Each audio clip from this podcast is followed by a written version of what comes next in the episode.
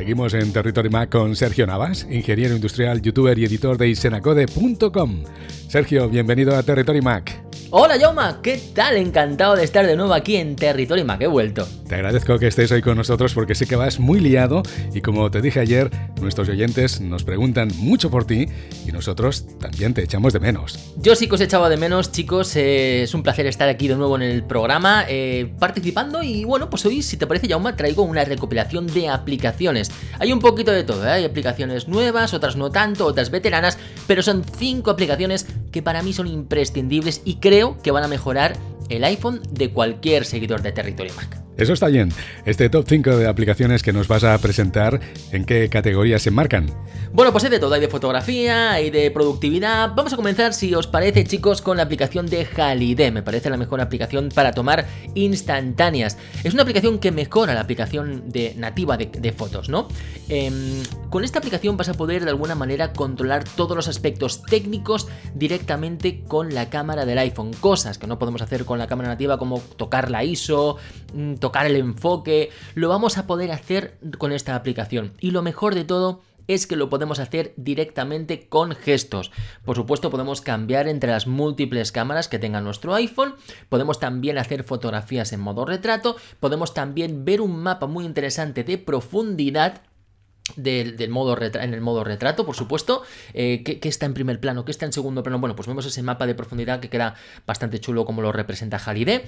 Y también cositas muy interesantes es que podemos eh, incluso tener el focus picking para hacer un enfoque más selectivo, aquello que decimos, oye, mira, quiero hacer el enfoque manual y quiero enfocar justamente en este punto, no quiero que la IA me seleccione el enfoque, ¿no? Pues lo puedo poner en manual y puedes hacer el, el focus picking y tú vas viendo en otro color la zona donde realmente estás enfocando. Realmente es muy útil y como os digo, eh, potencia muchísimo la, la fotografía con el iPhone. Y sobre todo lo más destacado es que funciona por gestos. Para mí algo muy importante es que de entrada, sin hacer nada, lo primero ya que puedes hacer es tocar el brillo. Y parece una tontería, pero realmente el brillo es muy importante para las fotografías, porque a veces salen sobreexpuestas, subexpuestas, o quieres, por ejemplo, que se destaque mucho más las sombras. Y esto lo vamos a poder hacer directamente con, con y todo con el pulgar, sin hacer grandes peripecias por gestos prácticamente lo vamos a poder controlar todo. Hay otro modo que no lo uso, pero es bastante curioso, en el que haces una foto en modo retrato y puedes representarla en realidad aumentada. Caray. Para que quede superpuesta, al menos la parte del frontal, en, una escena. ¿no? Si haces una foto, un objeto y tal, pues puede quedar gracioso, pero bueno, no es más que una, una cosa graciosa y poquito más. ¿Qué te parece, Jauma? Pues creo que tiene herramientas de máximo nivel y la opción de RAW es muy interesante. Sí, la verdad es que Halide es una clásica y realmente es eh, para los expertos una de las mejores opciones. Y yo pues me resistí bastante, ¿eh? porque siempre suelo utilizar la cámara nativa y tal, porque al final tiene un plus de alguna prestación concreta. El zoom de la cámara nativa es inmejorable, sin duda, pero para hacer fotos más afinadas, tocando aspectos más pro. Sin duda esta cámara la tengo puesta en la aplicación en mi pantalla de inicio y es la que más utilizo, por supuesto. Seguimos con otra aplicación, si os parece, chicos, que se llama NetNewsWire. Los veteranos de Mac la conoceréis porque hace muchos años esta aplicación ya estaba en Mac, ¿no? Es un lector de RSS para las noticias. Tú desde aquí añades tus webs favoritas, Apple Esfera, Isenacode, las webs de noticias que vosotros queráis y vais a poder leer vía el feed RSS todos los artículos, todos los posts que se van publicando en estas webs.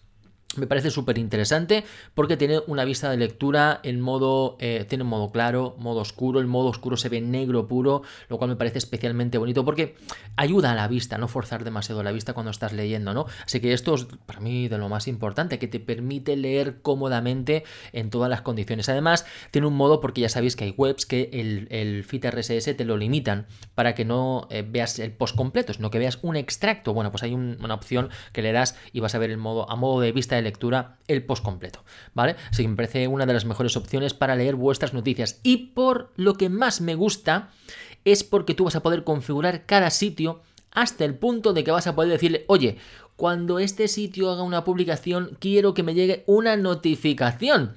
Esto es súper, súper útil, súper interesante porque cuando tenemos el Apple Watch y estamos haciendo la vida normal, oye, pues nos llega una notificación, mira, Apple Esfera ha publicado este artículo o Senacode ha publicado un vídeo y lo vas a ver todo directamente desde el reloj, al menos en el titular. Luego ya te vas al iPhone y lees la noticia completa, ¿no? NetNewsWire, muy interesante para leer las mejores noticias y por supuesto estar al día de todo lo que pasa en territoriamac.com. Claro que sí. ¿Cuál es tu siguiente recomendación? Venga, vamos a seguir. Llama una aplicación que creo que te va a gustar porque tú eres amante a más no poder de la música. Sí. Y esta aplicación linka perfectamente con Apple Music. Se llama Marvis Pro. Es la aplicación que yo estoy utilizando en mi pantalla de inicio para música. Yo soy suscriptor de Apple Music y con Marvis Pro voy a poder utilizar todas las opciones de Apple Music, pero, ojo, cuidado, lo puedo hacer todo con el pulgar. Fantástico. Sin levantar el dedo de la pantalla, con gestos.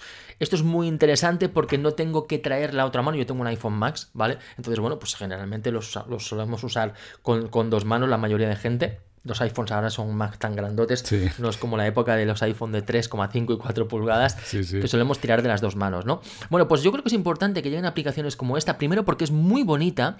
Y segundo porque por gestos lo podemos hacer todo. Un swipe a la derecha sacamos el menú, hacia arriba y abajo nos podemos desplazar sin levantar el dedo, seleccionamos la opción, que si playlist, que si para ti, que si tal, y vamos a poder tener toda la experiencia de Apple Music, pero controlada de la mejor manera por gestos y con una interfaz tremendamente bonita.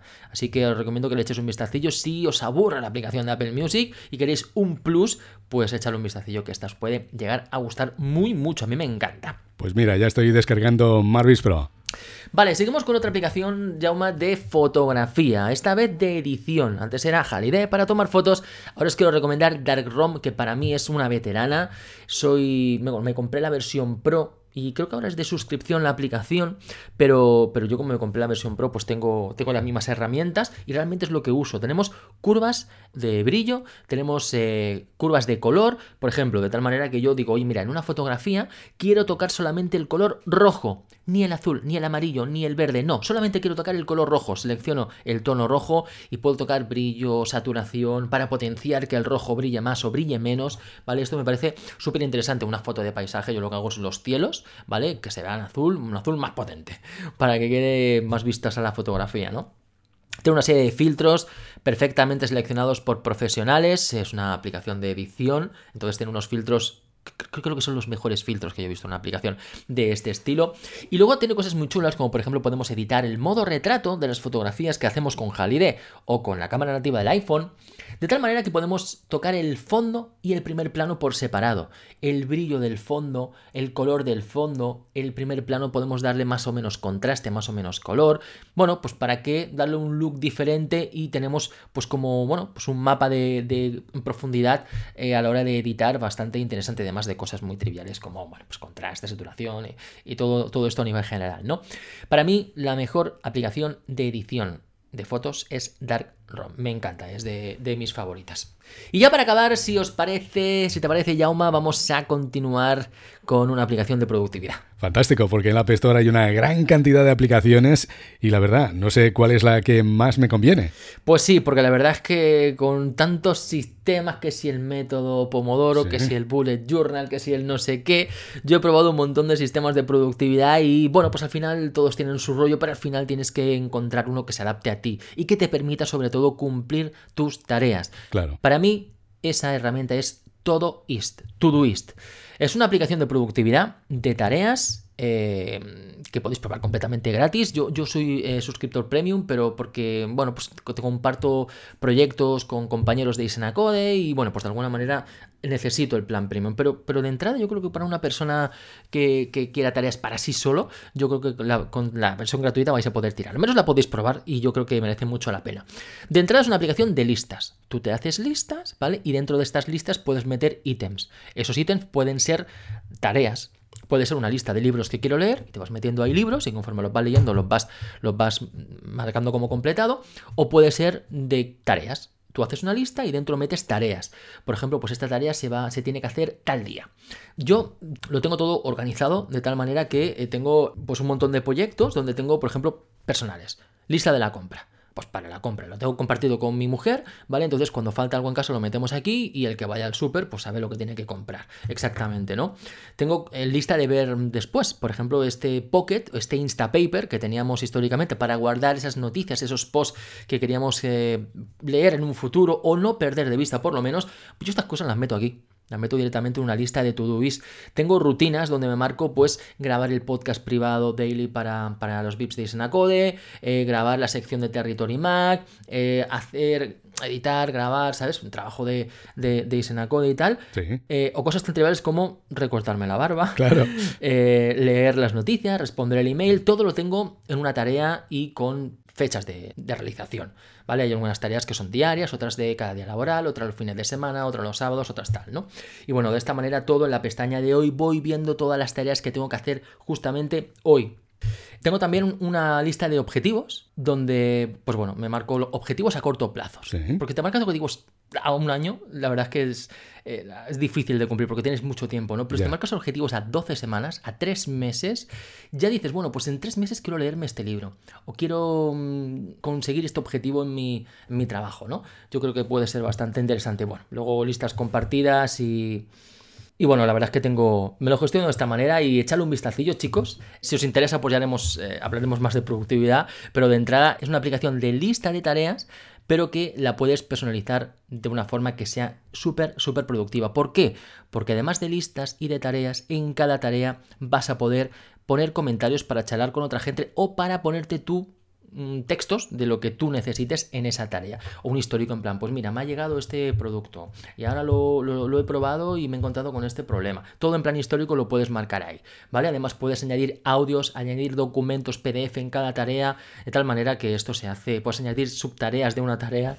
La verdad es que se hace todo lo complejo que cada una quiera. Yo incluso me meto links, ¿vale? Por ejemplo, pues mira, publicar el vídeo tal. Entonces, me meto una tarea de ese vídeo, incluso me pongo un link al guion que tengo en Google Drive, ¿vale? Y aun con un toque desde esa tarea ya accedo al guion que tengo en Google Drive, por ejemplo, ¿no? Cosas tan complejas como vosotros queráis. Y nada más, Jauma, no me enrollo más. Un montón de aplicaciones. Tenemos Holiday, Darkroom, Net Newswire, Marvis Pro y Todoist, que espero que os gusten para volver aquí a recomendar aplicaciones en Isenacode. Claro que sí.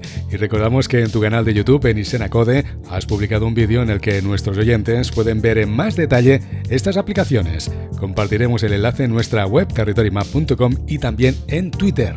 Sergio, gracias por compartir este tiempo de radio en Territory Mac. Muchísimas gracias, Jauma. Hasta la semana que viene. Chao, chao, chao. Que vaya bien, chicos.